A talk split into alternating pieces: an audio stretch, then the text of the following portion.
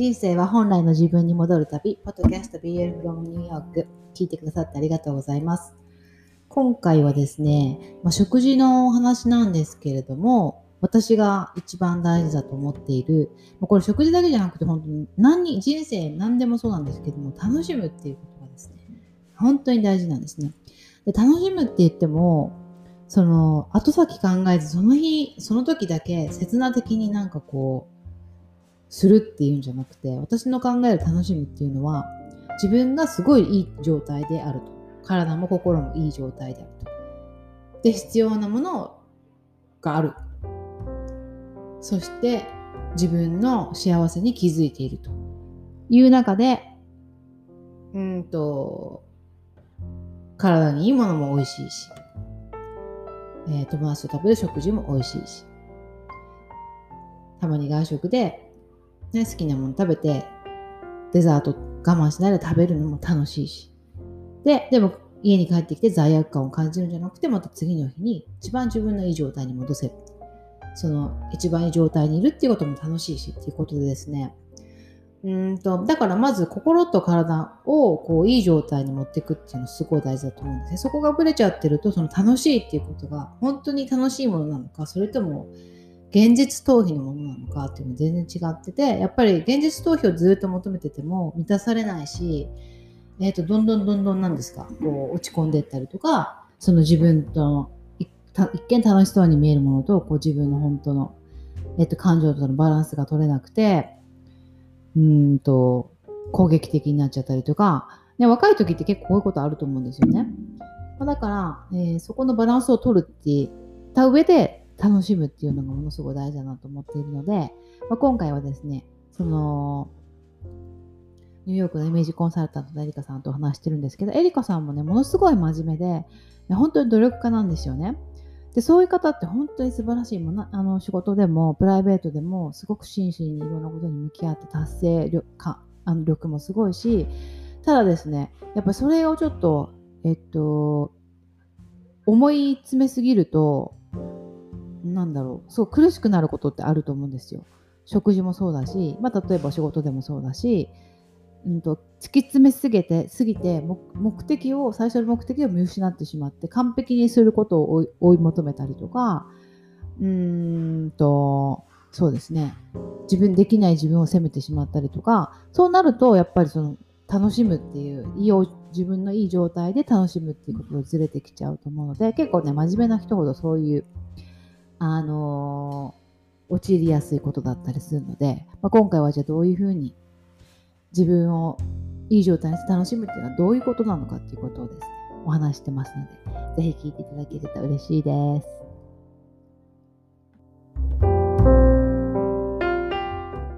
人生は本来の自分に戻る旅、ポッドキャストビベルフロムニューヨーク。今日はニューヨークのお友達、イメージコンサルタントのエリカさんと、私たちのお食事についてお話していきます。実はですね、あの、エリカさんは私のプログラムもね、受講してくださって、まあ、優等生で卒業されたんですけど、まあ、その後もすごい本当研究熱心だし、真面目なんですね。もう極、極めるんですね。なんでも。そう、ね。それでまあほら、やっぱり、糖質がね、糖質ってほら、女性の、あの、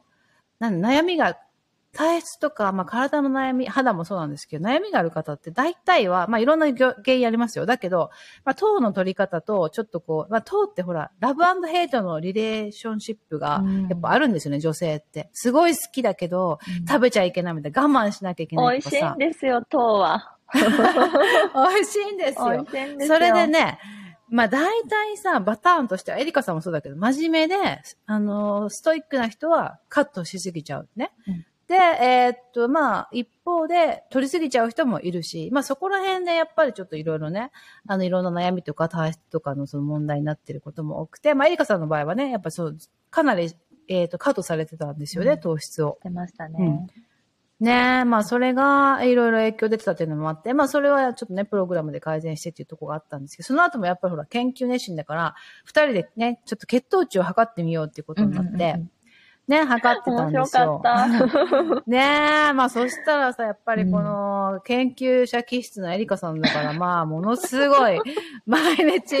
しっかり、私なんかもう途中でいい加減になっちゃってるけど、もうしっかり食べたら30分後、1時間後、1時間半後、2時間。もうアラームつけてましたから測ってさ、はい。もうきっちり毎日送ってくださって、で、あの、やっぱり食べた後に運動すると、ううんんと上がりにくくなるっていうセオリーからね、もの、はい フレンチ、フレンチ食べた後に運動しましたってあったよね。1時間ジムに行って。まさか、まさか夜フレンチ食べてジム行くと思わなかったから私もえー、っつって。まあそれで運動し、運動し始めたらこれで30分後、ね、運動終わって1時間後とか全部、すごい。面白かったね。いや、一生やれって言われたら嫌ですよ。うんだけどまあうんうんうんなんか興味があるうちは、なんか何でも実験して、なんかその傾向と対策を見るのが好きなんですよ。すごいよね。それで自分で今日の、今日の気づき。そうそうそうそう、考察とか言って。考察をもうしっかり書いてきてください。あれさ、でもやっぱり私ね、プログラムやっても意外と血糖値測ります？って言っても測んない人結構多いんですよ。意外とね。そうなんですか。そうそうそうそうめんどくさいからかうんな。まあ、うん一回やるとハマるんだけど、やる前はやっぱその針刺すの怖いとかさ、あーまあそこまでやらなくてもとか、だから意外、だ私たちのデータがすごい役に立ってる。よかった。まあみんな、みん貢な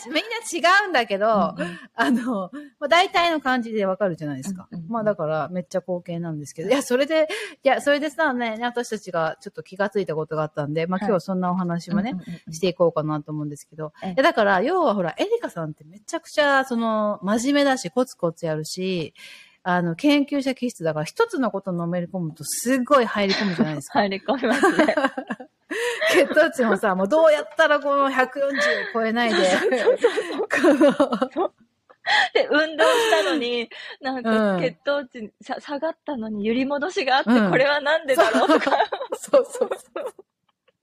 それでね、もうなんか YouTube で探してきてさ、もう私このお医者さんに相談しようかと思ってるんです、つって。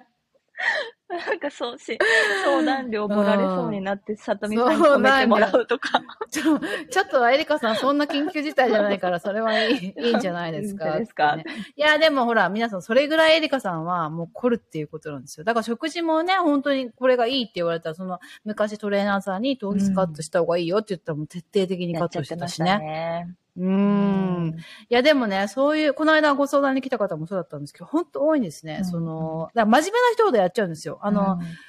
え意外とだから、私本当思うけど、体質改善思うけど、今までなんかあんまり考えてこないで、いい加減食べてきた人ほどうん治しやすいのも、あの、こじれてないから、はいはいはいはい。で、も、やっぱり極端なことを一生懸命やっちゃってると、ええ例えばさ、ほら、エリカさんの場合、糖質ずっと取ってなかったから、糖質の代謝がちょっと難しくなってたじゃないですか。ええあれってやっぱり結構ケトダイエットとか、まあ、糖質制限ずっとやってると結構あるんですね。ええええうん。ああ、やっぱりね。そうそうそうそう。そうするとさ、ほらもうちょっと食べただけでものすごい血糖値上がっちゃうとか、エネルギーにね、しづらくなっちゃうとかっていうのがまああって、ね。で、まあそれ、エリカさんの血糖値見てたらやっぱり最初ね、あの、やっぱそういうのことなのかなって言って、それエリカさんがさ、うんもう上げない食生活の方にものすごい、で、なんか気づいたらさ、なんかサラダしか食べてなくないみたいな、なんか、そうなんですよ。ありましたよねケール、ケール、そうケールってそう。書いてもう未だにケール食べてますけどね。ちゃんと食物繊維取らなきゃいけないと思って。うんはいはい。ケールだけの時あったよね。なんか俺って気づいたら、で、すごい、すごいなんか筋肉量が減って、し脂肪が増えてます、つって。で、見たら、あケールしか食べてない。全体の量が足りなくなってる。全体のカロリー足りてないんですよ、みたいな。うんまあ、それで結局、なんだっけ、エリカさんあ、でも今はね、ずずいぶん、あの、落ち着いてね、食べれるようになってきたんだけど、まあ、それも、だからその血糖質にこ、血糖値に固執すると、他のバランスこうやって崩れていくんだなっていうのはすごい、うん かりました面白い過程では、過程ですよね。そう。だってさ、一時期なんかウォッカの方が上がらないとか言ってさ、ウォッカ飲むと下がるとか言ってさあテキーラテキーラあテキーラか、テキーラ。なんかエリカさんがさ、テキーラ飲むと下がるっていうなんか、そう。記事を読んで、リサーチ。毎日テキーラ飲もうかなとかっつって。食前にテキーラ飲みましょうかねと食か言って。前にテキーラ。いや、でもアルコールの効果の方が、あの、体に悪いんで、それはやめてくださいって、ちゃんとプロが、あそう、さとみさんそう、そうそさう。とみさん、いてくれてよかった。でもあれ、やっぱり、気づいたんです、うんあれやってる時に。うんうん。さとみさんと一緒だから、うん、血糖値測って食事あーだのこうだのできましたけど、うん。うん。うん。うん。あれをさとみさん抜きでやってたら、うん。うん。どんどんおかしな方向に行ってたんだろうなと思って。いやー、私、ど、どこ行っても、ケール食べてさ、僕、あの、テキーラ飲んでたかもしれないよね。テキーラ飲んで、ケール食べてた血糖値上がらないんだ、つって。ねだって、だってエリカさん何もかもカットししようとしてじゃん。お肉もなんか食べた方が上がりますとかそう言って。そうそう、なんかお魚に変えるみたいな。面白いよね。で、ケーキの方が意外と上がらないです。そう、ケーキ上がらなかったの驚きでしたね、うんただね。ねえ、うんまあ白米と比べるとね。まあだからねその分だからほら、10日のリスクがあるあから。高いですよね。うん、そうそう。まあそれがバランスなんですけど、まあそれは難しいっていうことなんですよ。でも、でもだから要は結局、あの、そうやっていろいろやってみると、まあバランスだし、うん。極端にやりすぎることないし、まあうん。あとやっぱりね、制限しすぎないっていうことも大事だし、っていうので、エリカさんは今、どんな感じの食事になってるのかちょっと皆さん教えてあげてください。え、私ですか？そんな披露できるようなもんじゃないんですけど。え、なにこれ？朝から言っていくんですか？こと細かに。いやいやいやいやいやいや、そんな、そんな、そうじゃない。なんか、だからスタンスとしてどういう感じのが、あうんえっと、スタンスとしては、あえっうんと、まず、えー食物繊維。うんあ理想言っいていいですか？ちょっとできてるかできてなあ、いか？理想、理想でいいです。理理想理想。うん、いい、もちろん。そ食物繊維、うん。えっ、と、乳酸菌とかがはうんうんちゃんと入った発酵食品を食べ、うん、でうんうんプロテイン、あの、お魚とか、えっ、と、お肉、うんこれは、あの、別うんに植物性しか取らないとか、動物性しか取らないとかいうわけではなく、うん。あの、両方適度に取って、はいはいはいはい。で、うんうん。理想は、えっ、と、うん。に、2食に白米を入れること。うんうんうん。で、その白米が、うんまあ、、大体 100g とか、うんうん。1杯あたり。うんうんうん。150はちょっと多すぎるかな。でもまあ、お茶碗1膳ぐらいうんうんうんうん。取れるのが理想的で、それプラスはいはい運動をしたら、うん。あの、もっと筋肉もついて、体脂肪率も下がるっていうふうに思ってます。うんうんうんそれが理想。うんうんうんうんうんうん。はい、です。そうですね。はいだから、エリカさんの場合さ、結構外食もあるから、このに、は家での、このなんていうの、これやると調子がいいみたいのがありつつ、外食も楽しんでっていうのがバランスいいですよね。そうですね。うん。それぐらいでいいと思う、本当に。あの、毎、毎食毎食そうやってきっちりストレスでやらなきゃいけないわけじゃないし、こう、あのーなんか測ってね、やんなきゃいけないっていうわけでもなくて、はい。なんとなくでも自分が、こう、うん。いい状態に帰れる、うん。あの、食事っていうのを持ちつつ、あとはもう楽しむっていうの。いや、本当この間ね、あの、ご相談に来た人にも言ったんだけど、はい。もう、基本が分かったら、あとは楽しむでいいんですよ。うんうんうんあのさ、食事って楽しいものじゃん、基本。うんうん栄養を取るものだし、うんみんなで食べて美味しいものだし、うん作るのもね、まあ好きな人だったらそれも楽しいし、食べてくれるのも楽しいし、基本のスタンスはもうそれじゃないとおかしいんですよ。そこからずれてたら、そこに戻さないと。うんなんかもう苦しくなっちゃってる人いるんだよね、この。あなんか食べてもエネルギー作れないしさ、うん。だけど、なんかこれとかあれ食べなさいって言われてーる。で、血、もうその方も血糖値すごい測ってたんだけど、あー、そうなんだ。あの、上がりすぎないように50、うん。朝は50グラムでとかさ。あー。でもさ、、エリカさんもわかると思うけど、若干上がる、これ、これ、あれだよ、あの人によって違いますけど、私だってほら、玄米、甘酒食べて200とかバンね、上上ががりましたね。意外でし。したてたし、うん。そう、白米でも上がってるし、うん。あの、死な、死なないですか？ももちろん糖尿病とかの人は別だよ。インスリン作れないとか。うん。まあ、そんなにストイックにやる方が、それで制限して、減らしてる、エネルギー作れなくなる方が、うん。で、ちょっと鬱っぽくなっちゃったりさ、元気ないとか、それの方がちょっと本末転倒じゃないですか。いや、本当にそう思いんます。うんだから、あの、基本は楽しいものっていう、うんうん食べ、食べ、楽しむものを、美味しく食べるものを、ね、そのためにでももし調子がちょっと悪くてずれちゃってるんだったらもちろん、自分にとってはちょっと不要なもんとか何が必要かっていうのを戻すの大変だ、大切ですけど、うんうん基本はそこだと思ってください。それじゃなかったらちょっともう一回見直した方がいい。もうむしろそこ。そねなんかこう、楽しくないとか、調子が出ないとか、元気出ないとか、うんうん、それが持ってない。でも本当エリカさんがだってそこんだけ元気になって、うんでもさ、あのいろんな人に会ったり食事行ったりさ、うんめっちゃ楽しそうじゃないですか。楽しいですね、最近。やっぱり本当になんかうんエナジーが湧いてきて、うん。こっちに来て、あれ、えっと、2021年の6、うんあ、2021年の1月ぐらいから多分急に悪くなりだしたんですよね。で、うんうんうん。もうこれじゃダメだって言って、さとみさんのプログラムをお願いしたのが5月だったから、うんあの時は本当に朝起きれないし、うんもうなんか自分が自分じゃないし、のたうち回るぐらいの生理のあの重さ、もうなんか今考えただけでもちょっと恐ろしいなっていう。うん。うんいや、でもさ、体調とかが変わると、これだけの人生とか、エネルギーレベルも全然違うしさ。本当にそうです。うんあの、もう一、楽しめる、人生を楽しめる、もう量が全然違うわけじゃないですか。うます。それが一番大事なことですよね。うん、うん。本当にそうですね。うん。うんうんうん。まあだからうん、あの、もちろん大事なんですけど、いろいろね。ちょっと待って、水も。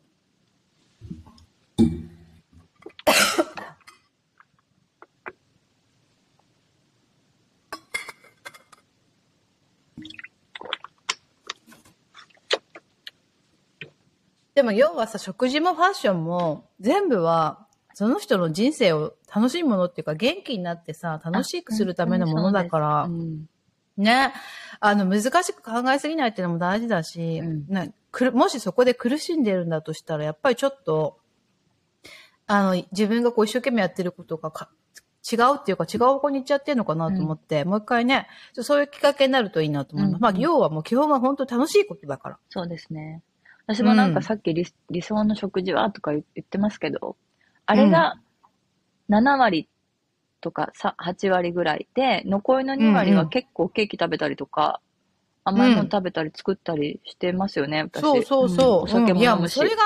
めちゃくちゃ大事なんですよ。うんだからそこは本当にやった方がいい。だからその自分で作っちゃうと、うん毎日同じものになったり楽しめないんだったらもう外食するのがいいし、あの、そう、ケーキ食べたいんだったらその時に食べればいいし、あのそれは本当に大事な。でね、あの、エリカさんみたいに7割、8割の基礎ができたら、お酒飲んだって、ケーキ食べたって大丈夫なんだってことが分かると、もうそんなに心配とかもなくなるしね。はい楽しむだけで良くなりますしね。うん。それは本当に、あの、食事にもファッションにも共通して言えることだなって思うから。そう思います。ね、うんだっておしゃれだってさ、自分が、あ、確かに自分の欠点とか誰でも気になってることあるだろうけど、えそこじゃなくて自分の、あの、いいところを見せられるファッションとかあったらさ、全然やっぱりそれに対しての自信が変わりますもんね。はい。全然違います。うん。うん。ね、だからそれも楽しむことだしね。うんまあ、要はだからそうですよ。キーワードは本当楽しくやるってことなんで、もし今なんか楽しくないな、苦しく、苦しいなって思ったら、まあ、ちょっと考え直すきっかけになるといいかなと思います。